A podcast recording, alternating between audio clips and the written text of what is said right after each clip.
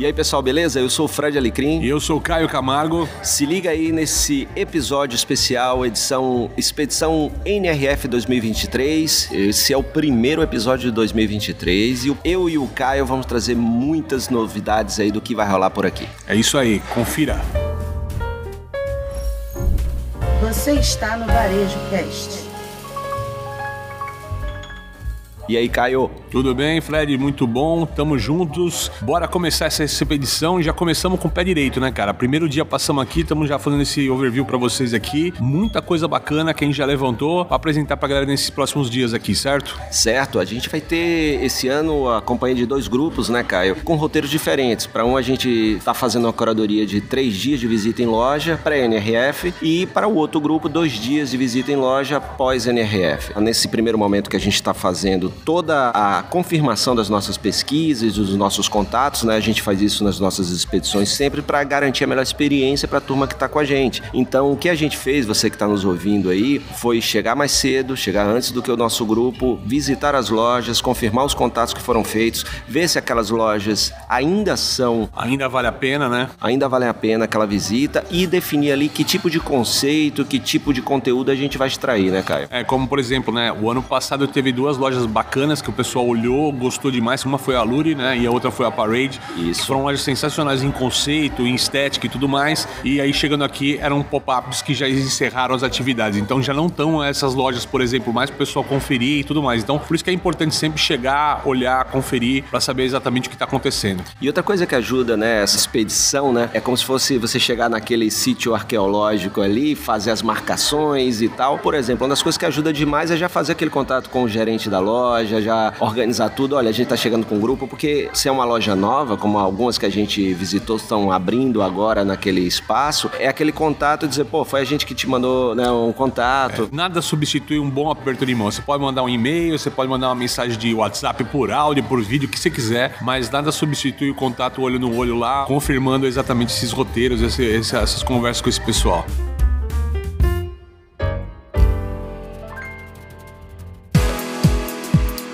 Vamos falar do nosso primeiro dia Maravilha. de é, checagem dessa curadoria e tudo. Como é que foi? Olha, para quem não acreditar, vai no meu stories ou no story do Fred aqui, são ver quase 20 quilômetros de caminhadas aqui, olhando o melhor do varejo, entrando em loja, conversando. Foi um dia cheio que começou 7 da manhã aqui. A gente chegou, botou a mala aqui no hotel, saímos pra rua a campo e voltamos 10 horas da noite, cara. Exaustos, arrebentados, mas com baita conteúdo na bagagem aqui já para começar a carregar, para começar a preparar o que a gente vai apresentar, tanto para os grupos como para vocês aqui que acompanham o Varejo Cast. Fred, que, que, qual que é o grande highlight que a gente tem desse primeiro dia? A gente ficou pelo Brooklyn, né? Que é uma zona que, ok, é um bairro bem forte, bem conhecido aqui quando a gente fala de Nova York, até pelo que é uma questão de ter uma renovação importante, né? Mas ainda não é o centro do Manhattan, Times Square, é, foge um pouco desse circuito, né? Conta aí pra gente. E isso é que é legal, né, Caio? Porque a gente acabou vendo lojas que existem aqui em Manhattan, que existem em outros outras áreas, para quem viaja para outras áreas dos Estados Unidos, mas são comparações como se a gente pegasse uma loja de rua e uma loja de shopping, por exemplo. Né? Exatamente. Né? Todas essas lojas estão investindo, isso é um conceito que não é novo. A gente já ouve falar em local há bastante tempo. Local, hyperlocal, tudo mais local possível nessa história. E, e, e, lá foi o que a gente viu e esse vai ser o foco do nosso segundo dia desse primeiro grupo, né, para NRF. Então a gente vai trabalhar e mergulhar a nossa expedição no foco da atuação do varejo nas comunidades através dessa estratégia de local, né, do, do local. Até porque, né, Fred, um pouco da vibe minha e tua, da nossa carreira, né, a gente vem muito para Nova York, vê uma Nordstrom, por exemplo, um gigante, uma Macy's, ou que seja qualquer tipo de player desse, desse porte, quando o varejista brasileiro ele vem para cá, ele olha e fala: ok, isso é bacana, mas isso não é para mim. Então a gente busca muito essa identidade de dentro do que é o cenário desse pequeno varejista hoje, desse varejista de médio porte, pequeno porte brasileiro, o que, que ele precisa de fato levar como relevante pro negócio dele. É óbvio que as tendências elas nascem nos grandes muitas vezes, mas a gente quer ver exatamente qual é o comportamento, como é que esse cara local, do bairro, aqui em em Nova York, que passou por pandemia, passou por transformação digital, assim como o cara do Brasil, está se readequando a essa nova realidade. Então, o que, que ele está fazendo dentro da possibilidade dele, né? E acho que isso que é o bacana que a gente vai trazer para esse pessoal. É interessante, né, Caio, para o micro, pequeno negócio, olhar que os grandes estão indo nessa direção do que o pequeno já é forte. Exatamente. É. De estar tá ali próximo, de entender o que é aquela comunidade. E quando a gente fala em comunidade, se a gente for por a origem da palavra e tal, é pessoas que têm algo em comum, não tudo em comum, afinidade, né? tem alguma afinidade, tem algo em comum e esse algo em comum é tão forte a ponto de unir essas pessoas, né? Ao redor daquele tema, daquele valor, de alguma coisa. O pequeno, muitas vezes, ele fica olhando o grande, como você falou, e querendo ser é, daquele jeito. E um dia eu chego lá. Um dia eu chego lá. Mas e se a meta não for essa? Não, o grande tem o contrário, né? O grande que acabou assim, ele tinha a questão do local muito forte, que as pessoas iam até eles, uma Macy's aqui em Nova York, as pessoas iam até a Macy's, né? Sim.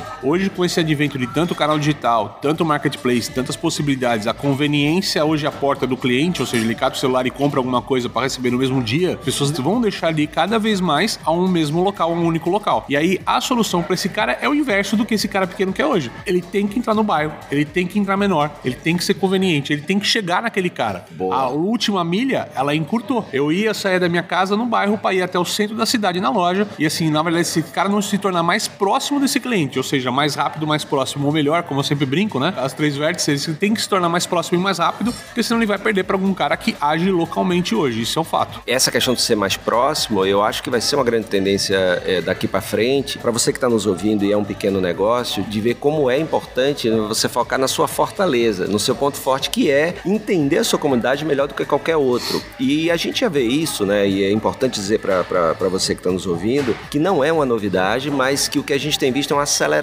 dessa tendência ou dessa direção. Que, por exemplo, a gente viu aqui há três anos, 2019, a, a IKEA Studio. Você conhece a IKEA, empresa sueca com foco em organização, casa, móveis. Aqui no Brasil equivale a uma Tokstok, é o que a Etna chegou a ser, tentou a ser tal, parametrizar com o pessoal, né? Perfeito. Eram lojas, assim, gigantes, sempre à margem dos centros urbanos, porque não caberia, né, uma loja daquela até por não ter um espaço físico ou por ser muito caro, por exemplo. E aí a gente vê uma loja menor, perto da Madison Avenue, aqui no East Side de Manhattan. Eles colocam uma loja lá menor, não tem aquela quantidade de imóveis, não tem aquele espaço todo, mas tem serviço e tem o estoque infinito, né? Que aí é uma vantagem que eles conseguem ter. E prateleira infinita, prateleira infinito. Exatamente. Para quem não sabe, prateleira infinita, quando você está numa loja, falta o produto, mas existe um canal digital para que aquele produto chegue para o consumidor de qualquer maneira. Não tem, você não leva agora, mas daqui duas horas está na porta da tua casa. Ponto. Perfeito. Um outro exemplo disso, né, Caio? A própria Nostrum que você citou, ela tem vários conceitos de loja e um deles é a Nostrum Local. Né? Exatamente. Né? Onde dentro daquela comunidade, daquele bairro ali, ela tem só serviços. Ela não vende produto ali. É uma loja bem compacta que você pode comprar algo que você comprou no site da Nostrum. Você pode ir lá e devolver. Você pode fazer ajustes. Quem comprou na Nostrum não paga por ajustes de roupa. Você pode marcar com o personal shopper para ela ver o seu estilo, fazer uma análise e também comprar no site ou reservar algumas roupas no site e deixar ali numa área que é onde você agenda com o personal shopper para que ela, né, aquela estilista de moda possa te orientar. Então tem embalagem de presente e olha que interessante, não é só coisas voltadas para a marca. Qualquer coisa que você comprou é uma dificuldade em cidades grandes na Amazon, na Best Buy, você, você pode deixar lá um ponto de troca, um ponto de devolução, né? É, e eles não cobram nada por isso. Então você vê, a gente falou de duas grandes marcas. Mas dá para parametrizar com o Brasil também, tá, Fred? Você pega, por exemplo, dar dois cases para você do pessoal do mundo dos esportes, né? Massa. Nike e Decathlon, né? Sim, no Brasil. Sim. Nike, ela montava muito a Factory Store, que eram lojas que estavam nos grandes outlets, nas estradas, ou, né, estava um pouco mais afastado com essa história de atrair mais público. Mas a gente teve visitando, né, por exemplo, a Nike Rise de Ibirapuera, que é o conceito novo da Nike. Quando o Caio disse que estávamos visitando, porque foi uma, é um outro tipo de expedição que a gente tem, a gente está aqui nas expedições internacionais, mas... que é a NRF, mas a gente tem também as expedições nacionais, né, que nesse caso a gente fez no ano passado, é estranho, né, você falou rapidamente, Rápido. mas no ano passado a gente fez duas expedições que a gente chama lá de GPS do varejo, que foi ambas para São Paulo com um grupo do Mato Grosso, de empresários do Mato Grosso do, do Sul e outra com empresários do Rio Grande do Norte, né, cara? Exatamente. E aí a Nike, por exemplo, que começou a ir mais pro shopping no sentido daquele corredor urbano, daquele cara que corre toda semana e tal, e não precisa ir até um outlet para comprar um produto de performance, de desenvolvimento para ele, não precisa isso aí na, na, na Factory Store. Assim como a Decathlon. Quando veio pro Brasil também, a Decathlon começou a montar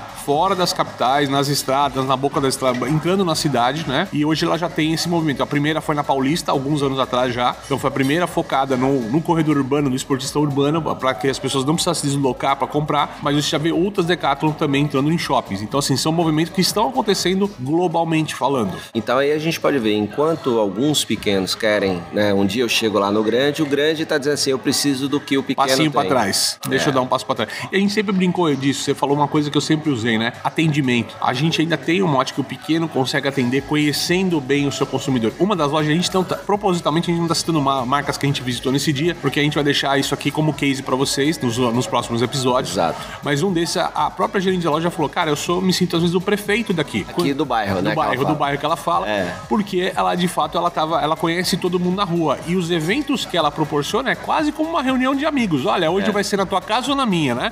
Então hoje o chá da tarde na loja do tal, Isso. amanhã o café vai ser na loja do tal. E é isso que se trata sobre comunidade, se trata sobre ser local, você envolver as pessoas em mais do que apenas comprar. Envolver de fato. E desde a pandemia a gente fala, né? Isso. Pô, a senhora tem uma loja de roupa no interior, tá meio perdida. Assim, não precisa inventar muita coisa. Chama o pessoal pra tomar um vinho com você no final da tarde na tua loja. Usa a tua loja como mais do que um espaço de novidade. As pessoas vão acabar comprando porque elas gostam de você e gostam da tua marca. É isso. Né? E tem um Esteja ponto- presente na vida delas. Tem um ponto que você falou aí em relação à, à gerente dessa loja. Isso me remete muito e eu percebi muito na fala dela com a gente e em outras. Eles têm muita autonomia. Quando você trata de uma loja de comunidade, o gerente ali, ela- ele tem que ter autonomia para decidir. Ela deixou isso muito claro. E isso me remete muito a Lululemon, que já, né, a gente Sim. já tinha muito tempo que o gerente decide como ele vai interagir com a comunidade. Lululemon, quem não conhece, é uma marca também esportiva, mas mais voltada principalmente a yoga, bem-estar, que hoje a gente usa muito o wellness, o bem-estar É, é. como história, né? Como pano de fundo nessa, nessa conversa. Esse foi o nosso dia, né? O nosso dia de ontem. Estamos começando aqui o segundo dia ainda sem o grupo, então a gente Ainda tá batendo o terreno, né? Ainda, ainda checando se o terreno tá firme para todo mundo. Voltamos aqui para a ilha de Manhattan. Hoje vai ser toda a preparação da expedição vai ser por aqui, né, Caio? É, se liga aí porque o que vai acontecer hoje você vai saber amanhã no Varejo Cast. Exatamente. Até lá, pessoal. Valeu.